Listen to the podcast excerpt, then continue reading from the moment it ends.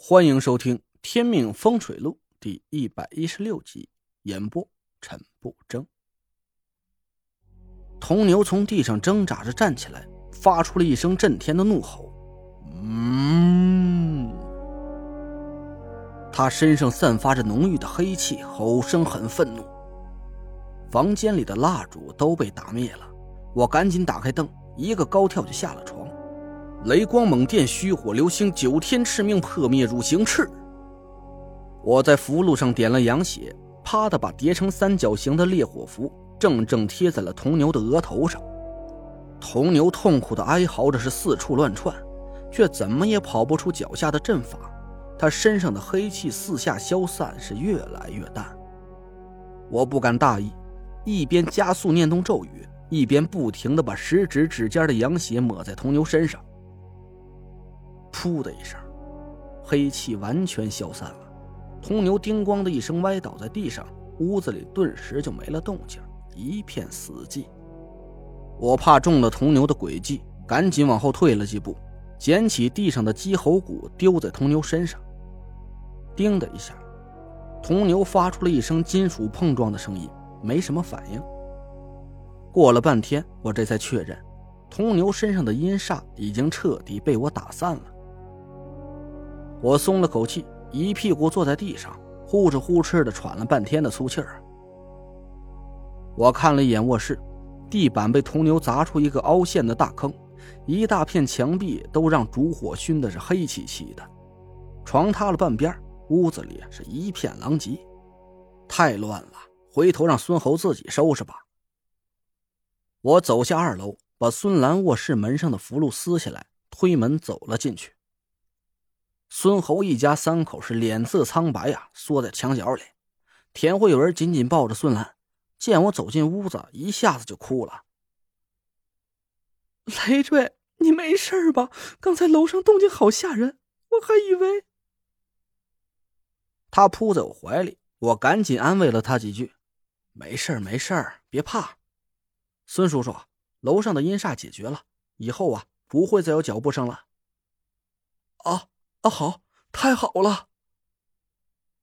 孙猴一下子瘫软在地上，半天站不起来。我们刚才呀都被吓死了，听脚步声，今天怎么就来了一个鬼啊？不是应该一下子来九个吗？我笑了笑，这个煞局最终是九九归一，第九天的时候，主角会单独出现，吸取你和阿姨的土星之气。要是煞局循环九次之后，我就真没办法救你俩了。孙猴吓得脸都白了。我问他：“你家有没有地窖或者半地下的储藏室？”“呃，有个地窖。”“走，带我去看看。”我们下了楼，孙猴心有余悸的看了看楼上的方向。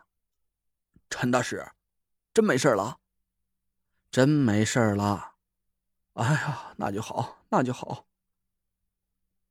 孙猴拍着胸脯，带着我走到院子里，指了指西北角。这里啊，有个地窖，是冬天存菜用的，现在还空着呢。我走到地窖门口，感受了一下里面的气息。家里有米吗？拿过来。孙猴赶紧跑进屋，扛了一袋子大米跑回来。我打开袋子，抓了几把米，围着地窖就撒了一圈，在地窖门口插了一根树枝。我看了一下时间，已经快五点了。我给潘浩拨了个电话，他竟然很快就接了起来，不知道是没睡还是已经醒了。浩子，潘师兄没事了吧？啊啊，没事了。我爸现在呀，已经能吃能喝了。小叔，你那边顺利吗？我笑笑，啊，算是解决了。现在啊，还差最后一步，我得问你要样东西，就看你舍不舍得给了。嗨，你这话说的，要什么你尽管说，只要不是要我狗命啊，我现在就给你送过去。好，那带上你那块血玉啊，现在赶到孙家来。血玉啊，好好好。半个钟头不到，潘浩就赶了过来，他把血玉塞到我手里，赶紧跑屋里去了。兰兰，你没事吧？潘子，你可来了，吓死我了！孙兰扑在潘浩怀里大哭，孙猴在一边看着，乐得嘴都咧到耳朵根子后面了。我让他们在客厅里待着，我手里捏着血玉，踩着阵法的空隙，来到了地窖门口，把门打开，钻了进去。地窖里冷得像冰，我打开灯，冻得直哆嗦。地窖不太大，零零落落的堆放着一些杂物。我闭上眼，感受了一下周围的气息，走到一个角落里，把上面堆放着的几个纸箱子搬开，放到一边。地面露了出来，我轻轻扒开上面的一层浮土，果然，下面露出了一块石板。我把石板掀开，下面露出了一个早就挖好的方形的坑。借着微弱的灯光一看，坑里整整齐齐摆放着八个泥人，上面一行三个。下面一行三个，中间一行两个，在八个泥人的正中间空着一个位置。这个位置就是煞局的阵眼所在，原来是供祭那头铜牛的。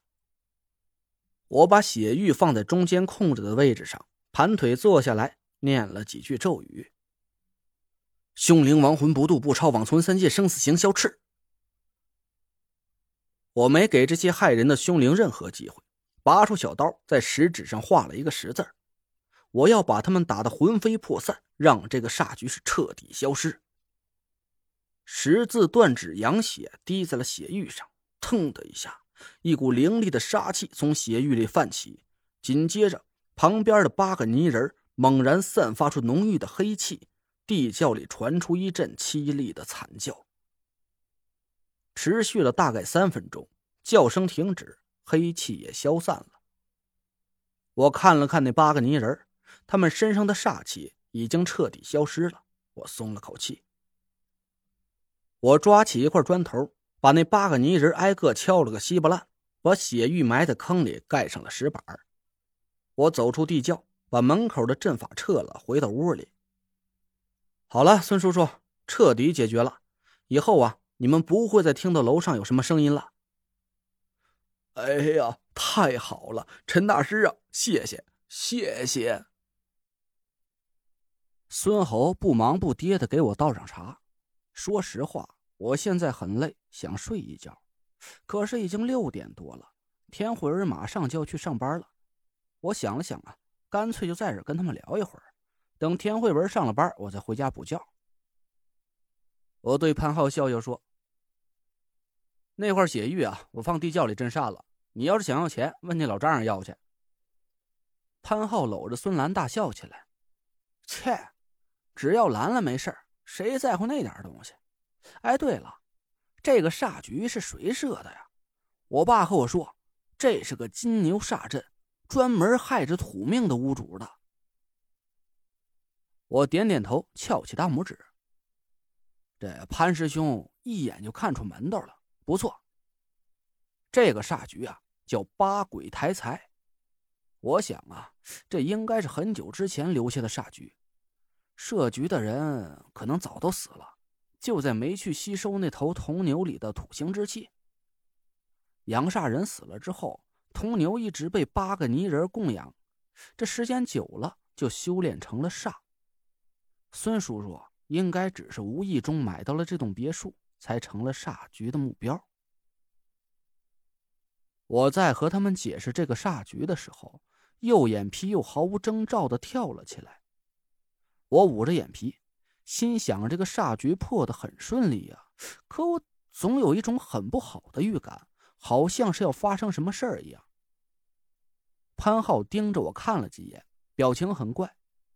我摸了摸脸，怎么了？我脸上有花啊？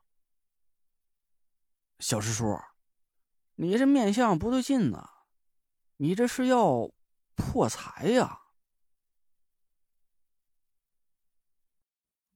您刚刚听到的是《天命风水录》，我是主播陈不争。订阅专辑不迷路，麻烦您哎，再给我个关注。